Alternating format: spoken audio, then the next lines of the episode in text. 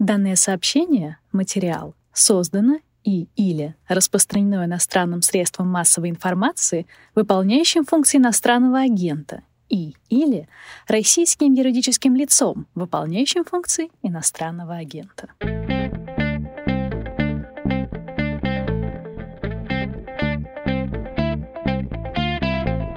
Это подкаст «Что случилось?» о новостях, которые долго остаются важными. У микрофона Владислав Горин, а также Александр Ручкин, доктор исторических наук, исследователь русской диаспоры в США. Здравствуйте. Добрый день. И также здесь Алексей Юсупов, политолог из Берлина. Мое почтение, Алексей. Здравствуйте. Тема разговора у нас диаспоры соотечественников за рубежом, как они устроены, чем отличаются от прочих национальных сообществ, какую роль играют в стране исхода и в стране, в которую пришли. И рассматривать все это будем на примерах, как вы поняли, Соединенных Штатов и Германии, тем более, что там две самых больших по численности русских диаспоры.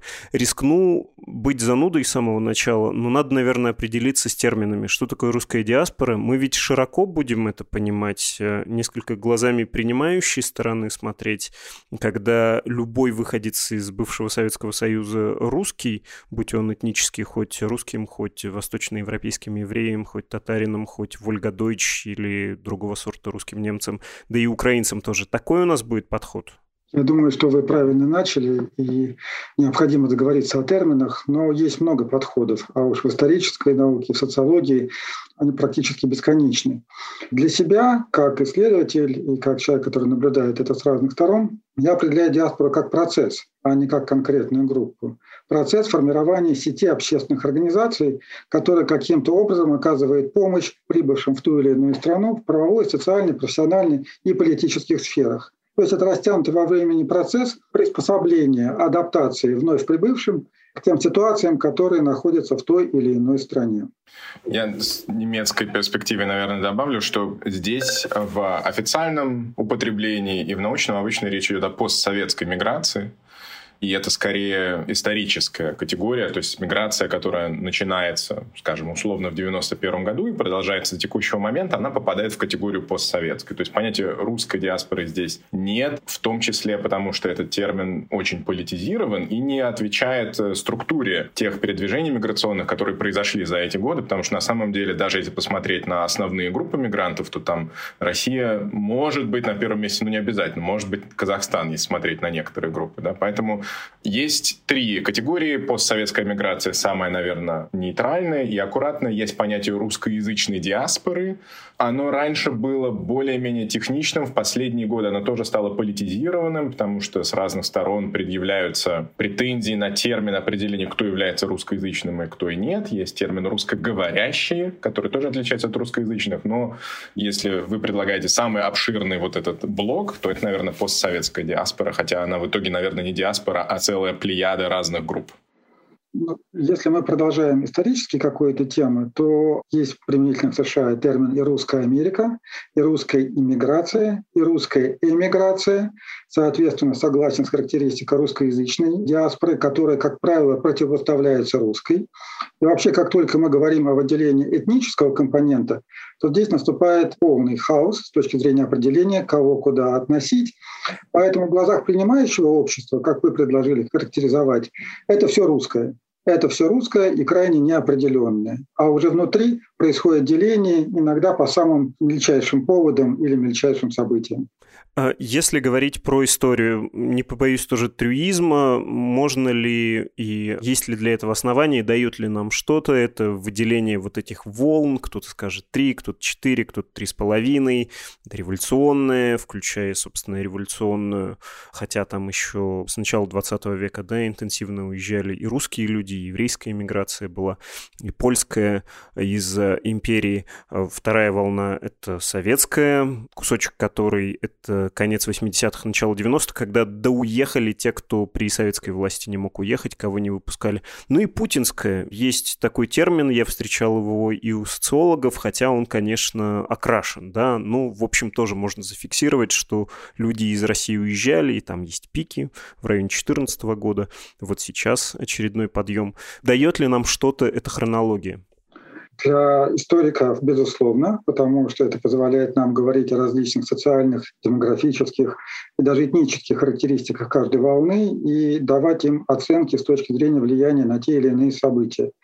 Применительно к США это все-таки пять волн, и вы правильно их обозначили. Первая и самая большая до последнего времени это волна предреволюционная, почти 2,5 миллиона человек с окраин империи. Она условно русская, этнических русских там было не более 10%, но она оказала огромное влияние на формирование институтов диаспоры. И когда мы сегодня говорим об огромной численности выходцев из России в США, то во многом это наследие той самой диаспоры, которая за все эти годы, конечно, отчасти переродилась, адаптировалась, а что-то сохранилось и оставило новым поколениям. Все последующие волны в США, они, несмотря на наши ожидания, и это в отличие от европейской миграции, были значительно меньше. В силу особенностей американского законодательства, ограничительной политики, холодной войны и так далее, и так далее. Но, тем не менее, там речь идет уже о десятках тысяч человек, и они выделяются, интересно нам, прежде всего, значимой общественной деятельностью, вкладом то, что мы называем здесь межкультурный диалог, и вопросами, которые они ставили и перед советским обществом, и перед российским обществом. Сегодня попытки объединить это все в рамках одной диаспоры предпринимаются на самых разных уровнях. Почему? Потому что для всех важна массовая диаспора. Вы начали с теоретических моментов. Так вот, у диаспоры не так много возможностей влиять на что-то в стране пребывания. И численность – это ключевой параметр, потому что от численности зависят ее электоральные возможности. А это именно то, что интересует страну, где они находятся сейчас. И чем больше, тем массивнее, тем легче организации получать деньги на свои проекты, тем легче представлять из себя какую-то силу. А второй момент ровно противоположный, когда речь идет о формировании культурного капитала. И здесь уже не так важна численность, сколько те или иные яркие представительства. Поэтому при анализе диаспоры мы всегда возвращаемся к волновому признаку и пытаемся найти что-то общее и представить это как какой-то единый феномен, который имеет какое-то значение в современной жизни. Что касается США, как это там устроено, насколько вот эта трехмиллионная или три с лишним русскоязычная диаспора устроена, насколько она влиятельна? Сложный вопрос, на него нет однозначного ответа. Во-первых, 3 миллиона – это, как вы понимаете, объединяет всех выходцев не просто с постсоветского пространства, а с пространства Российской империи, включающей в том числе и Польшу, и другие территории. Она не объединена, она разрознена, она поделена на сегменты, каждый из которых пытается каким-то образом влиять на те или иные события. Моменты этнической мобилизации, которые бывают у каждой диаспоры – да, слышен единый голос, который поддерживает или не поддерживает те или иные события. В повседневной жизни это разбито на сегменты группы, которые занимаются культурными, правовыми и другими вопросами. И важное уточнение, 3 миллиона, да, выходцев из России, но из них за пределами США родилось около 600 тысяч человек. То есть это вот те люди, о которых мы можем говорить как о мигрантах первой волны, вновь прибывшие, которые несут с собой заряд знаний и багажа, полученный на своей оставленной родине. Для всех остальных это натурализованные поколения, второе, третье, четвертое. И они в большей степени, конечно, американцы, чем представители России. Алексей, в случае с Германией несколько другая ситуация. Там, в общем, этот миллион двести, да, где-то русскоязычных людей, их э, принимали в свое время как немцев, несколько разочаровались в этом, ну, потому что этнически они были немцами и заявляли это, и кто-то знал язык еще с рождения. Как там это устроено, какую роль играет в ФРГ, в Германии русскоязычная диаспора? Да, давайте попробуем рассортировать. Разговор о русскоязычных диаспорах, наверное, в Германии тоже укоренен в истории, хотя большой роли то, что происходило до 91 года, уже не играет ни с точки зрения чисел, ни с точки зрения символического культурного капитала. То есть нет каких-то людей, имен, семей, которые, опираясь там на прошлое свое в царской России, играют хоть какую-то роль в общественном пространстве. Есть узкие круги, где есть восхищение или даже фетишизация немецко-российских отношений имперских времен с обеих сторон, но это не играть никакой роли для жизненных реалий. Постсоветская русскоязычная диаспора и как минимум две крупных, то есть вы уже упомянули термин э, российских немцев, это тоже термин, с которым нужно пару слов о нем сказать, и где-то 2,5 миллиона, и 220 тысяч — это бывшие граждане разных республик Советского Союза с еврейским бэкграундом. Да? Это может быть этническая идентификация, религиозная идентификация, там тоже есть нюансы. Ну вот так складываются общие цифры. Это были два основных потока. Важно понимать, что в немецком случае это миграция государственного дизайна, это государственно оформленная. То есть правительство еще Гельмута Коля приняло решение о том, что в рамке исторической нормализации судьбы Германии, то есть объединения, будут происходить еще и другие процессы. Эти процессы включали в себя новую систему приглашения и управления миграцией вот этих двух групп. Почему вот эти две группы, с одной стороны, исторические российские немцы, которые уже несколько веков веков прожили на территории Российской империи, и население еврейское, это группы, которые так или иначе были жертвами тоталитарной фазы отношений Германии и Советского Союза в 20 веке. То есть об этом редко говорится, но и то, и другое — это на самом деле жертвы. То есть немцев стали возвращать не потому, что они немцы, и Германия по израильскому типу привлекает всех тех, у кого есть немецкая кровь в сосудах или в жилах. Немцы в Советском Союзе имеют богатую историю репрессирования, преследования, ограничения их их как идентичности, так и жизненных реалий, и это является юридическим основанием, почему они возвращаются и возвращались в Германию. То есть Германия, по сути, оплачивает свои исторические долги с моральной точки зрения. Это вот эти две колонны.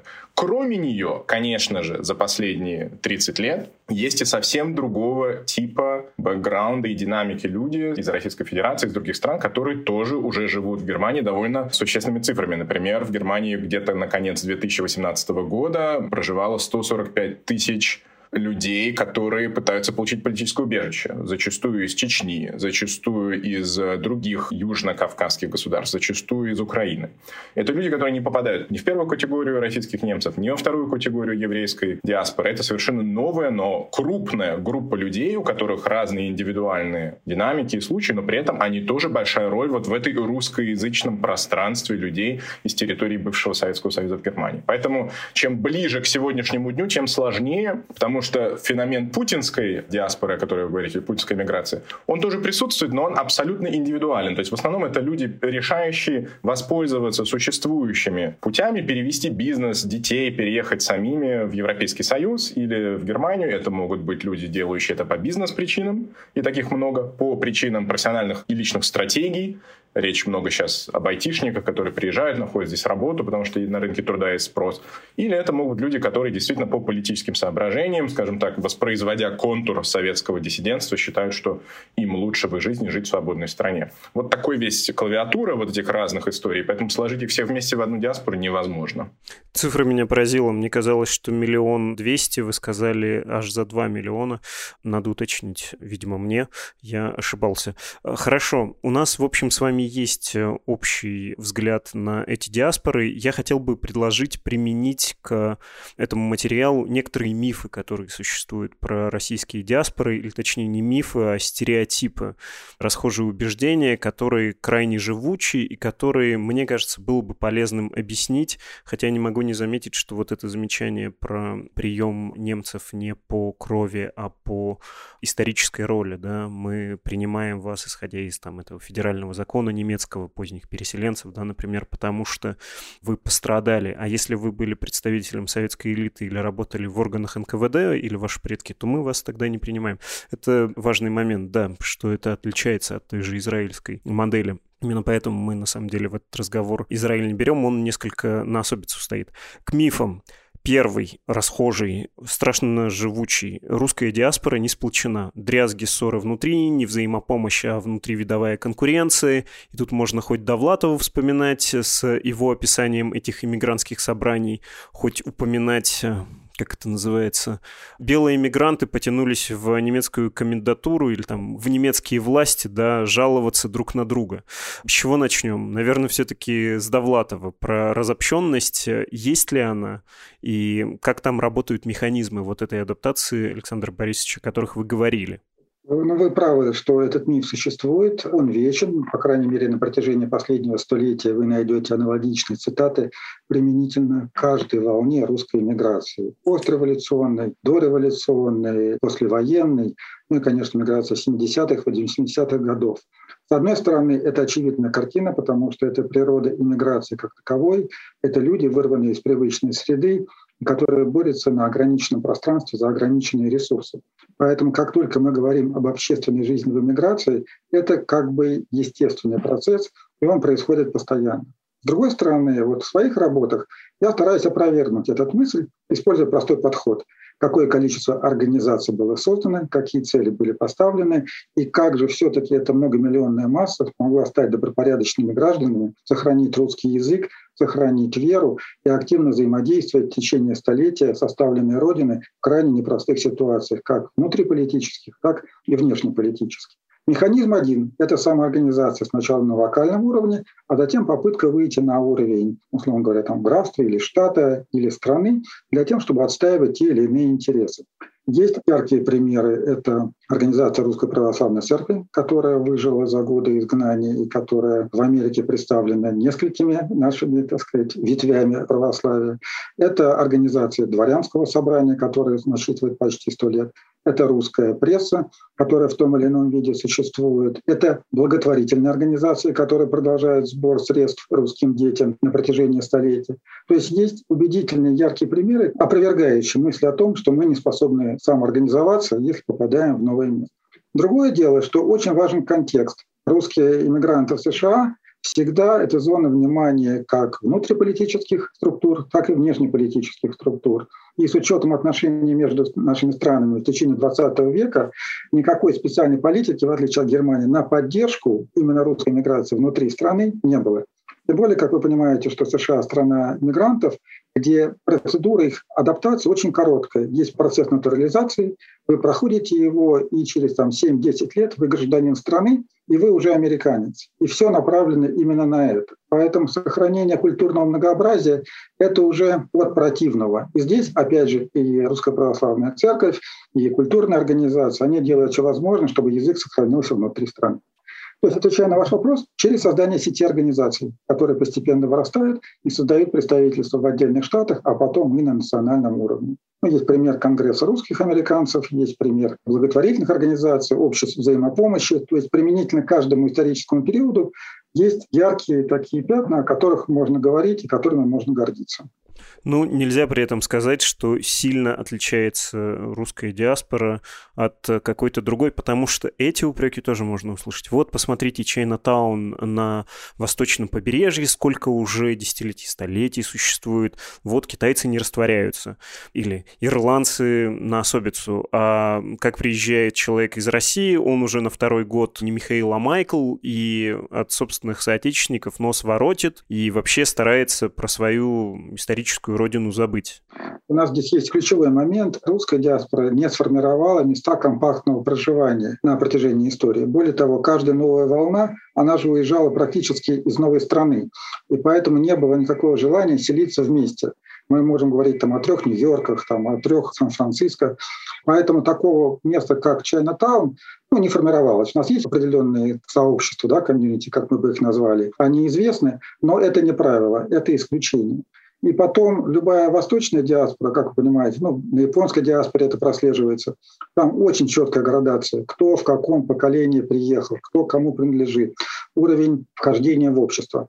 У нас все-таки этого нет, но недоверие соотечественников друг к другу – это тоже известный факт, который препятствует проведению каких-то общих дел и общих проектов. Обратный вопрос. Можно ли говорить, что русская диаспора, наоборот, очень адаптивно, потому что приезжали, ой, плохо так говорить, э, качественные люди, более образованные, более способные к интеграции, которые легче могут выучить язык, встроиться в общество, и поэтому тоже нет вот этой вот крестьянской неизъяснимой тоски по родным рисовым полям или там не рисовым. Ну, потому что то, что крестьянин себе изъяснить не может, человек образованный у себя в голове разложит и поймет, да, тут поем русской икры, а тут э, поеду в американский дом свой и буду меньше переживать. Э, сформулирую, почему именно у меня тоска.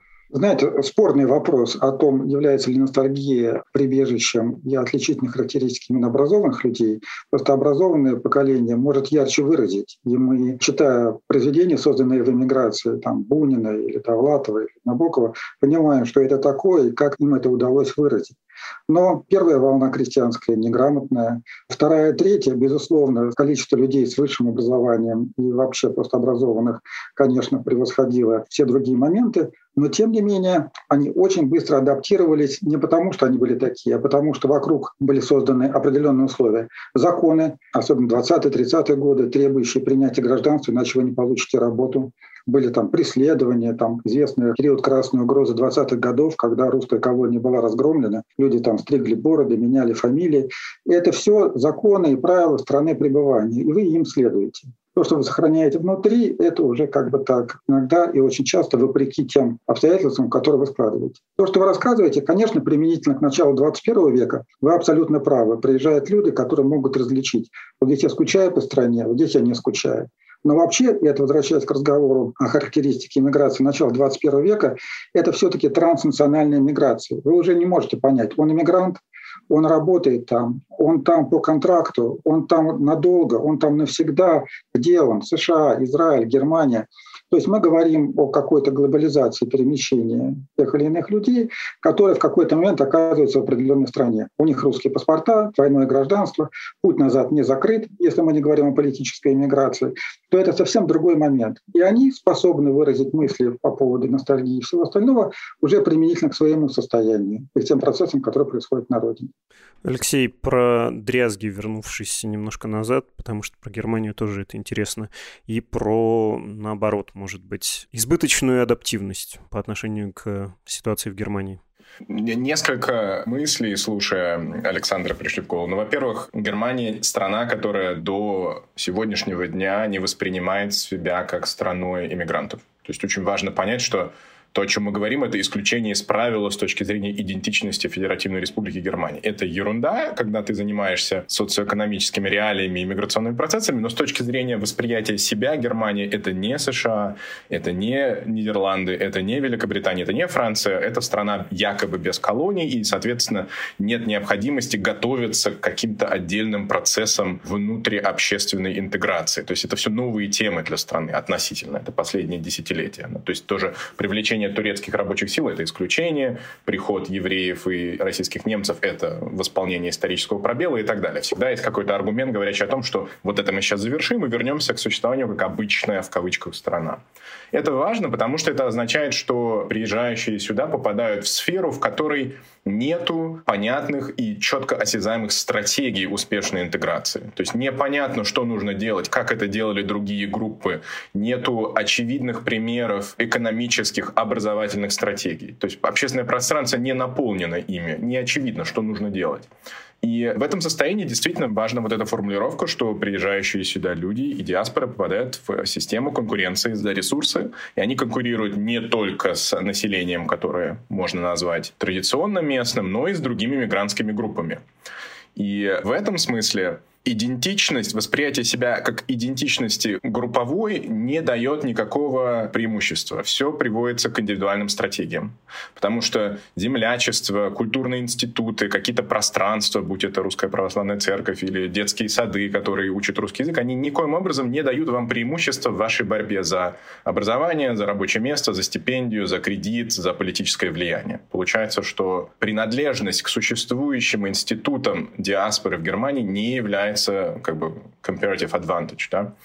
Второй момент — это то, что большинство групп, попадающих сюда, ну, можно же встречный вопрос задать, а почему мы считаем, что диаспора должна быть сплоченная?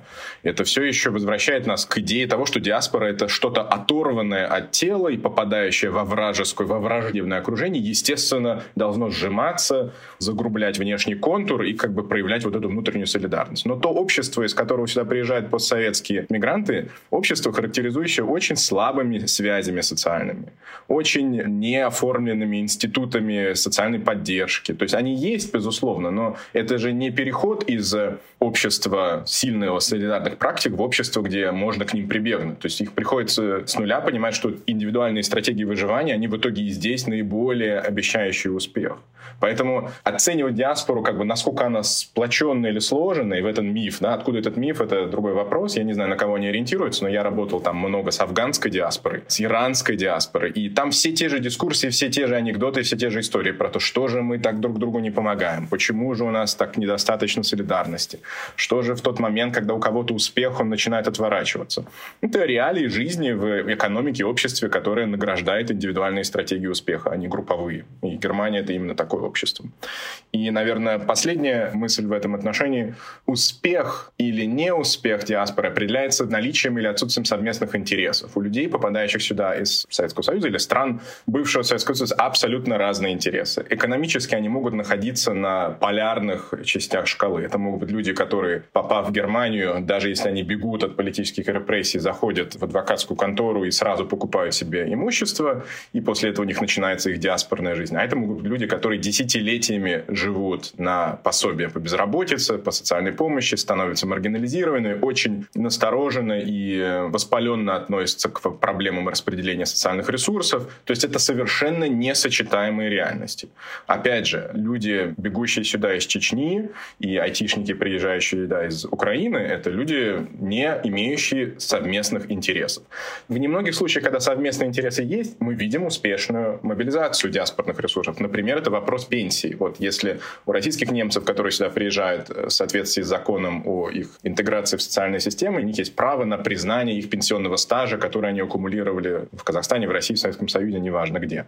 У еврейских иммигрантов такого права нет. Там нету юридической равнозначимости этих двух групп. И лоббирование за признание пенсионного стажа – это пример достаточно успешной диаспорной работы, где вместе идет речь о том, что издания, политические партии, отдельные люди в еврейских сообществах, в синагогах ведут очень видимую, пока еще не завершившуюся финальным успехом, но, я считаю, очень осязаемую диаспорную работу, где можно сказать, смотрите, здесь сложилась конфигурация, по которой эти люди бьются за общий интерес. Рискну еще утрировать и грубить, что диаспора может быть слабой, если среда не очень агрессивная. Если вам нужно совместно выживать, вы как бы свой маленький мир, да, который в лучшем случае позволит адаптироваться, привыкнуть и выйти в большое пространство, формируете. А если сразу большой мир более-менее понятный, то можешь обойтись и без вот этого импортозамещения. Нужно поговорить, наверное, еще про один миф, тоже расхожее мнение, что вот как следствие этой разобщенности, которую мы с вами, в общем, уже развенчали, русская диаспора не лоббирует свои интересы и отдельно интересы своей страны она как бы против своего материнского государства. Говорю сейчас чужим голосом, но это рассуждение типа, если Израиль воюет, американские евреи на его стороне, и это имеет политическое выражение. А если Россия воюет, русские по всему миру пикетируют наше посольство, и они против правительства. Что про это можно сказать? Вот про такой антигосударственный русофобский настрой. Не знаю, как это сформулировать.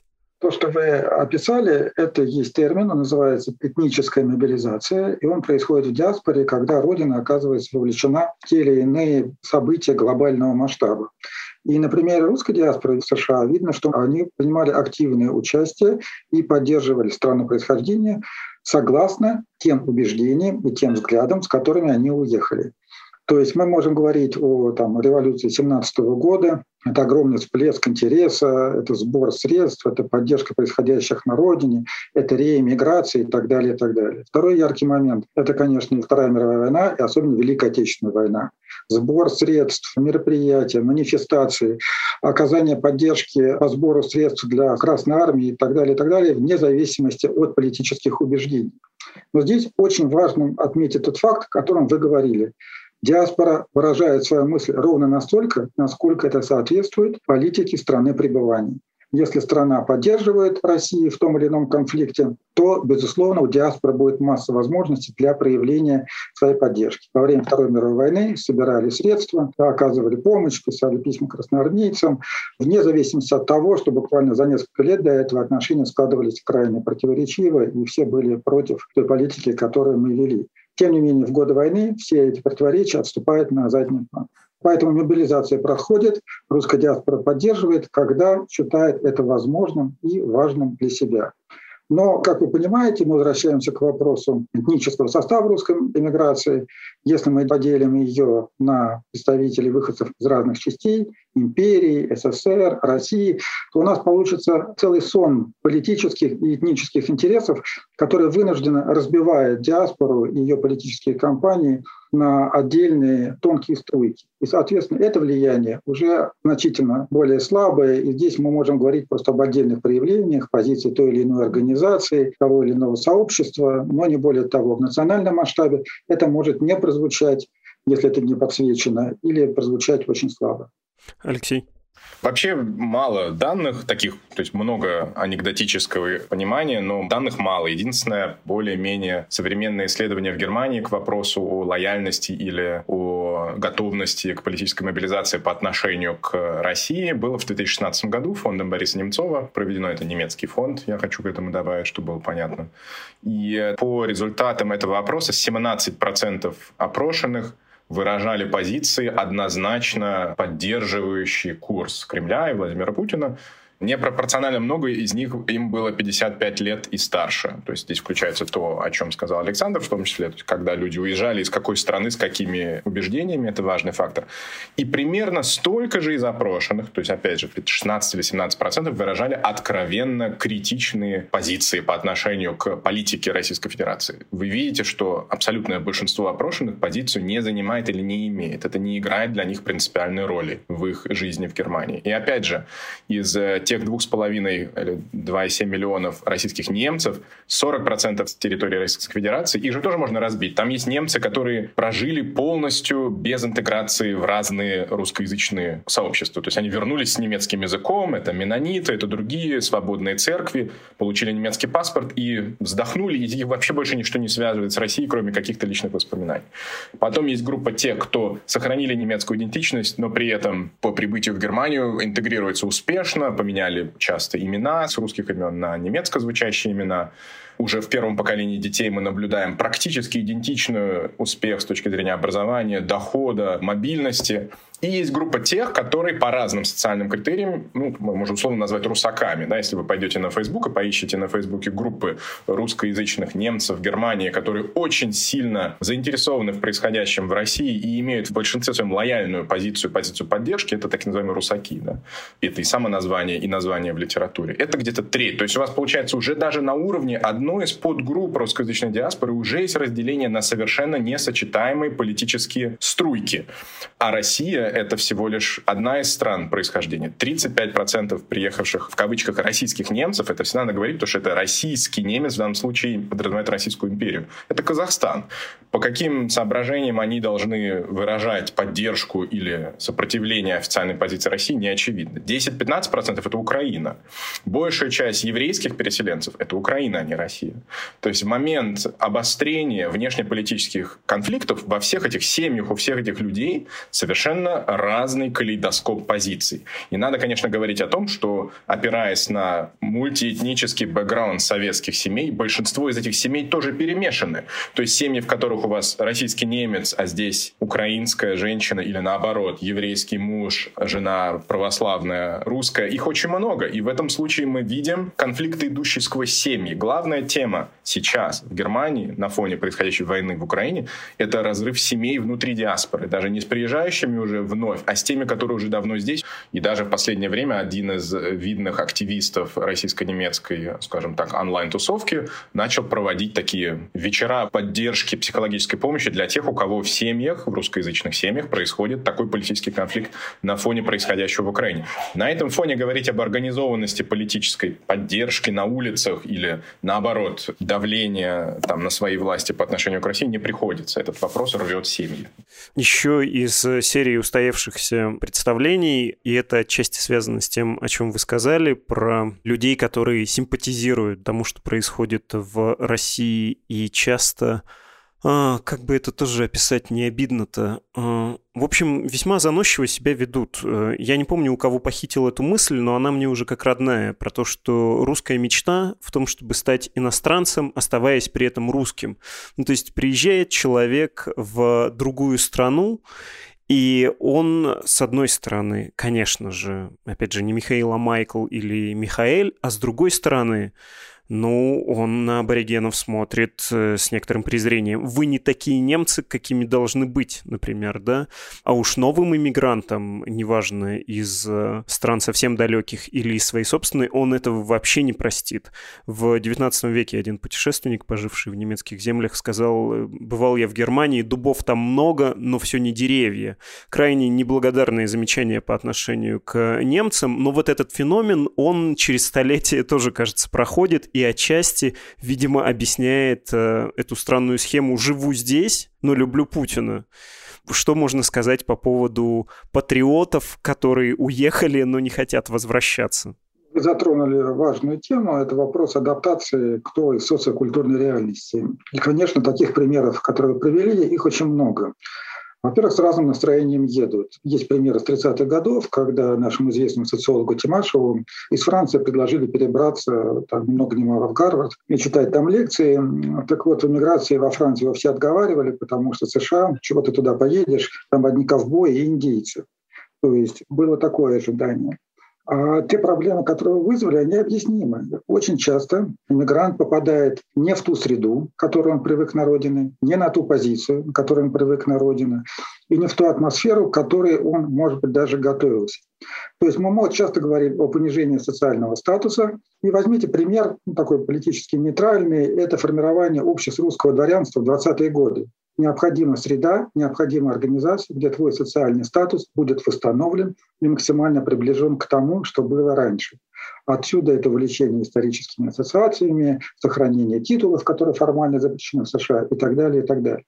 То есть людям нужна форма внутренней психологической поддержки, и часто это проявляется вот в таком отрицании того общества, в которое ты приехал, в сохранении ностальгических и, соответственно, радужных впечатлениях о том, что было, и необходимость ассоциировать себя с той родиной. Потому что для них это показатель принадлежности большой стране, великой стране, из которой ты уехал в силу целого ряда обстоятельств, семейных, этнических, правовых и так далее, и так далее, и так далее. То есть люди ищут ту поддержку и ту исключительность, которая позволит им выделиться в принимающем обществе.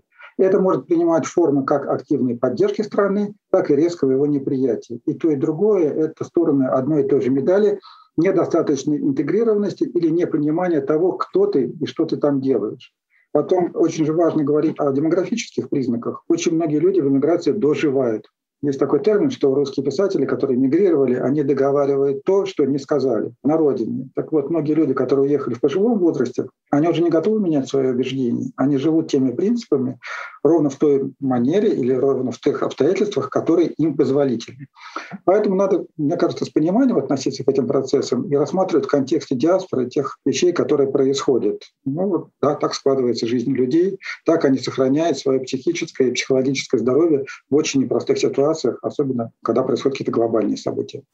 Я во многом хочу согласиться. Хочу добавить, что вот это в кавычках русская диаспора, попадающая в Германию по политическим причинам, та, которая ищет... Есть хороший, хороший анекдот, начну по-другому. Когда, по-моему, Насим Талипова рассказывает, в 82 году гражданская война в Ливане, оттуда начинает уезжать интеллигенция, люди с деньгами, просвещенные, светские, открытые, те, которые делали Бейрут Парижем Востока, и говорят, ну на пару недель снимем там апартаменты в отеле на Кипре. Ну и вот, собственно, до текущего момента некоторые из них в этих отелях и живут. И менталитет временного отдыха в Европе с продолжением фиксации, это, с одной стороны, мобилизирующий фактор, он дает длительную включенность в процесс, с другой стороны, фактор, который плохо воздействует на интеграцию в общество, куда люди попали. Это видно по и биографиям, и по высказываниям, и по динамике тех людей, у кого высокая видимость, высокий культурно-социальный капитал, они остаются в изгнании. То есть изгнание — это тамбур между интеграцией и отъездом. И оно может продолжаться десятилетиями, и совершенно я согласен с Александром, чем старше возраст, чем старше человек, тем больше шансы того, что они продолжают оставаться в этом тамбурном режиме. И они все меньше понимают общество, куда они попали, в котором зачастую, если это представители хорошо хорошо образованных, видных, политически включенных кругов, они привыкли, что они во всем хорошо автоматически разбираются. Как работает успех, откуда признание, как мобилизировать социальные, экономические, символические ресурсы, как привлекать к себе внимание в условиях, когда экономика внимания распределена на сотни и тысячи дел, людей, конфликтов. И они попадают в систему, в которую, чтобы это попасть, нужно сначала десятилетиями заниматься этой страной, этой системой. А потом станет понятно, как в ней реализовывать ту диаспорную политическую амбицию, если она еще есть, по отношению к стране исхода. И это очень сложно. И мое впечатление, что чем дольше люди остаются фиксированы в этом тамбуре изгнания, тем меньше у них шансы стать центрами кристаллизации общественной и политической жизни в Германии. Чем быстрее они включаются в Германию, тем больше шанс, что когда-нибудь потом, когда их новая жизнь уже отсортируется, от них будут исходить импульсы полезные и соотечественникам, и членам диаспоры самой стране, просто как представителю этой новой страны с определенным открытым ухом в сторону России, Советского Союза, Казахстана. И такие примеры есть в Германии. Да? Это там самая-самая-самая известная популярная певица такого популярного жанра шлагера современного, да, Елена Фишер, Елена Петровна, по-моему.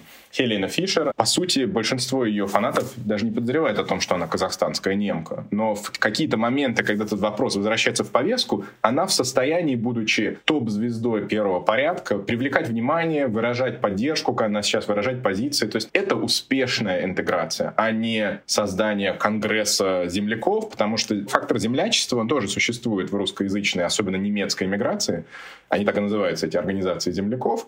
На мой взгляд, они остаются в очень маргинализованном секторе. Они занимаются сохранением культуры, каких-то определенных фольклорных вещей, занимаются политикой памяти, занимаются, скажем так, выражением очень узких интересов по отношению к правительству, но они не переходят в ракурс общественного игрока. То есть в Германии в какой-то момент надо сначала отойти от вот этого фактора в изгнании, стать немецкой организацией, немецким деятелем, немецким ученым, и потом вернуться, если есть такое желание, к занятию вопросу, собственно, откуда же моя политическая, социальная биография и как воздействует на те вопросы, которые важны для меня и окружающих меня других людей. Кстати, этот последний комментарий, фактор землячества хорошо виден в успехе таких социальных платформ, как ВКонтакте и Одноклассники, потому что они же зачастую сформированы по принципу вот, вот наша школа, наш район, наш округ там, и, конечно же, у некоторых частей русскоязычной в кавычках диаспоры в Германии, особенно у российских немцев, есть определенное гравитационное движение в сторону земляческих элементов идентичности. Они вспоминают скорее их, а не Советский Союз. Они вспоминают конкретную школу, конкретный футбольный клуб, конкретное производство. И это не делает их идентичность, поэтому автоматически ностальгической. Они не ностальгируют по Советскому Союзу, ностальгируют по одноклассникам, по своему клубу, по своей группе, по своей школе, по своему городу. То есть их связь там с условным Джамбулом или Шимкентом в Казахстане гораздо выше, чем с понятием русского мира, Советского Союза и какой-то общей культурной сферы, в которой они живут. А совмещать локальную идентичность и воспоминания о землячестве и новую немецкую идентичность проще, чем совмещать новую немецкую идентичность и еще висящую, подвешенную в воздухе построссийскую, постсоветскую идентичность на таком наднациональном, надэтническом политическом плане.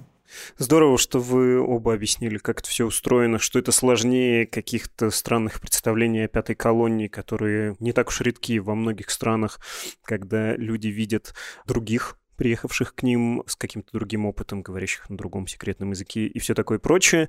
У меня напоследок есть вот какой вопрос про унифицирующую роль русских диаспор. Общаются все равно приехавшие, особенно недавно, со своими. С немцем или американцем так не подружишься. Ну что вот, он же не понимает, что такое душевный разговор в гостях, то есть прям домой надо прийти, стол накрыть под салаты. Ну, какие-то холодные они селедки по сравнению с соотечественником из любой постсоветской страны. И уже вот за этим столом неважно, украинец ты или из Казахстана, какой-то национальности, из какого региона, если вы оба говорите по-русски. И в этой ситуации кажется, что происходит такая не то русификация, не то даже советизация. Ну, потому что украинец же, скорее всего, чтобы быть понятым, не будет говорить с тобой по-украински. Он будет говорить с тобой тоже по-русски. Ну и стало быть, на него вот это влияние русской культуры распространяется. И вот эта русификация не под влиянием нас всех за русских держит, а под влиянием мы хотим сами договориться и как-то разделить на основе прошлого социального опыта некоторые новые эмоции. Как это работает, сильный ли это фактор, и вот эта универсализация, унификация происходит ли? Я позволю себе буквально одно замечание. Неоднозначна эта трактовка по поводу того, что русский язык кого-то объединяет. В Соединенных Штатах очень часто звучит фраза примерно, что этот язык позволяет общаться, но он не служит языком объединения. Слишком сильные различия, и в последнее время и семейные связи, как об этом говорил Алексей, дружеские связи, рабочие связи, они подвергаются испытаниям да, под тем событиям, которые мы все переживаем, и, господи, последние 30 лет. Все, что здесь происходит, это все очень сложно для восприятия как тем, кто живет здесь, так и тем, кто уехал. Поэтому формирование связи, как вы понимаете, занимает длительный процесс. Западная, ну в данном случае американская культура выстраивания отношений, дружбы или каких-то других еще более сильных отношений, она отличается от нашей. И кросс-культурные различия здесь играют очень важную роль. Иногда кажется, что человек, который приехал вместе с тобой из общего социокультурного пространства, поймет тебя лучше. Иногда это так происходит. Но очень часто он приводит с собой свой багаж представлений и знаний, и в какие-то моменты, когда дружеская поддержка, психологическая поддержка вам как иммигрант особенно важна, оказывается, что это не тот человек, который будет вам его оказывать. И ровные, холодные, но дружеские, вежливые отношения с вашими соседями будут играть большую роль для психологического комфорта, чем, казалось бы, отношения сформированы во время дружеских посиделок. Это все, конечно, знаете, как у Толстого, да, каждый, все семьи счастливы по-разному, да, но отношения везде складываются совершенно по-другому, но язык сам по себе не объединяет. Речь идет о более сложном чувстве, часто его называют чувство сопричастности, и вот то, к чему вы испытываете такое чувство, оно и формирует ваши отношения к происходящему. Поэтому да, безусловно, салаты, традиции, праздники, формы провождения, пикники, шашлыки — все это является важным элементом выстраивания отношений. И, конечно, деление на свой и чужой происходит на этом уровне. Но не все те, кто оказались внутри этого круга, разделяют общее представление, в частности, о таких больших вещах, как Родина, события, которые там происходят. Это такая ностальгическая идеологема, что факт общего языка уже подразумевает некоторую близость, особенно в условиях принципиально чужого окружения. На данный момент два человека в Германии, встречающиеся и слышащие, что Визави говорит на русском языке, еще ничего друг о друге не знают. Вообще. Это никакой информации в себе не несет. Это не несет информация о дружественности, враждебности, это не несет информация о социальном статусе в Германии, это не несет информации о длительности пребывания, приехал человек на два дня или живет здесь уже 30 лет. То есть это не несет в себе вот той функции снижения порогов и барьеров. И поэтому встреча вот такая кухонная, условная, которая, по идее, является отдыхом от интеграции, потому что интеграция — это стресс. Да? Любое новое общество в любом контексте, неважно, миграционном или нет, встраивание себя и своей семьи, и своих стратегий — это стресс, это работа. И кажется, что встретившись за шашлыками или на кухне, можно отключиться, передохнуть и потом снова к ней вернуться. Этой функции я уже практически не вижу в сообществах. Она стабилизирует определенные ностальгические связи у людей, которые знают, что они близки друг другу. Тогда да. Но она не является тем пространством, где можно встретиться и понять, и распознать свой-чужой. Это культурная практика, которая основывается на определенном культурном багаже фильмов, цитат, воспоминаний. Даже сегодня это называли мимасиками, раньше это были там цитаты из Ильфа и Петрова, отдельные словечки, сцены из знаменитых фильмов. Чем больше времени проходит, тем больше это становится поколенческой штукой. То есть то, что может работать у людей, которым 60, уже не работает у тех, у кому 35. И уровень политизации, определение того, что это же всегда было пространство аполитичное. То есть даже если встречались люди, соединенные либо диссидентскими, либо лоялистскими связями, они не говорили о политике вот на этих между собой. Были, конечно, анекдоты, были какие-то рассказы, но это не было пространством обмена разных политических позиций.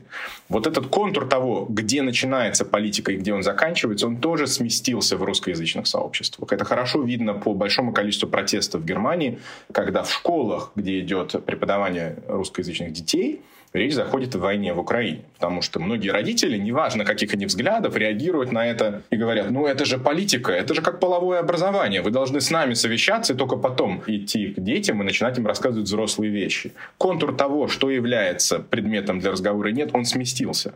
И поэтому эти пространства не являются автоматически аполитичными. А когда вы встречаетесь и выясняете в процессе маринада или сидения за салатами, что с обеих сторон стола находятся люди, у которых могут быть враждебные отношения, не просто конфликтные, а враждебные, это пространство становится не пространством отдыха, а пространством еще большего конфликта, чем существование в общей общественной среде, где модерация конфликта идет через правовую, медийную и другие системы. Поэтому я боюсь, что это культурная практика, которая заканчивается с определенным поколением. Конечно же, она вызывает ощущение принадлежности и душой кривить. Я тоже иногда доволен, что я оказался в ситуации, в которой можно вот, да, убрать с себя какой-то психологический контур и заняться вспоминанием о том, как это было. Но это все больше reenactment, да, это все больше воспоминание о том, как это было, а не воспроизводство новых общественных связей. И в этом, конечно, большая-большая-большая проблема для тех, кто считает, что это наша идентичность, а все, что снаружи, как вы, Владислав, сказали, это немцы, американцы, англичане, они нас не понимают. А здесь вот мы друг с другом можем поговорить открыто и душевно. Вот это понятие души у меня большой вопросительный знак. Хорошо, что последнее слово в разговоре была душа, русская душа. Все мифы, кажется, разобрали. Спасибо вам гигантское, было чертовски интересно. Спасибо вам большое за приглашение. Спасибо вам. Еще раз напомню, с нами были сегодня Александр Ручкин, доктор исторических наук, исследователь русской диаспоры в США, и Алексей Юсупов, политолог из Берлина.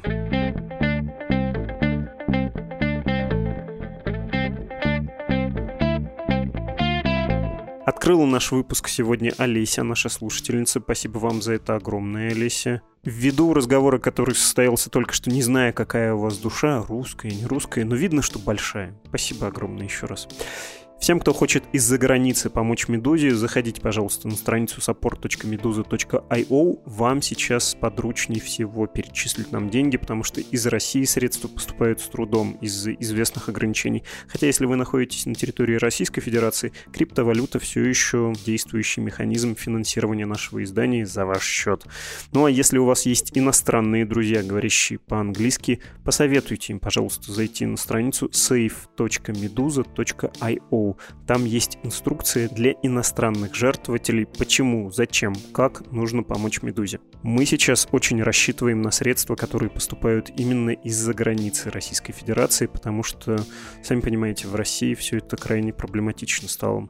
Про email, рассылку и Telegram я вам говорю каждый раз. Если вы вдруг еще не подписались на эти средства связи с Медузой, сделайте это, пожалуйста. Это для того, чтобы никакие блокировки не могли помешать нашим с вами свиданиям.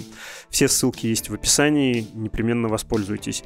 Ну и, конечно, почта для связи с нами. Подкаст собакамедуза.io. Пишите письма, можете присылать аудиосообщения. Это был подкаст «Что случилось?» о новостях, которые долго остаются важными. Всего доброго. thank you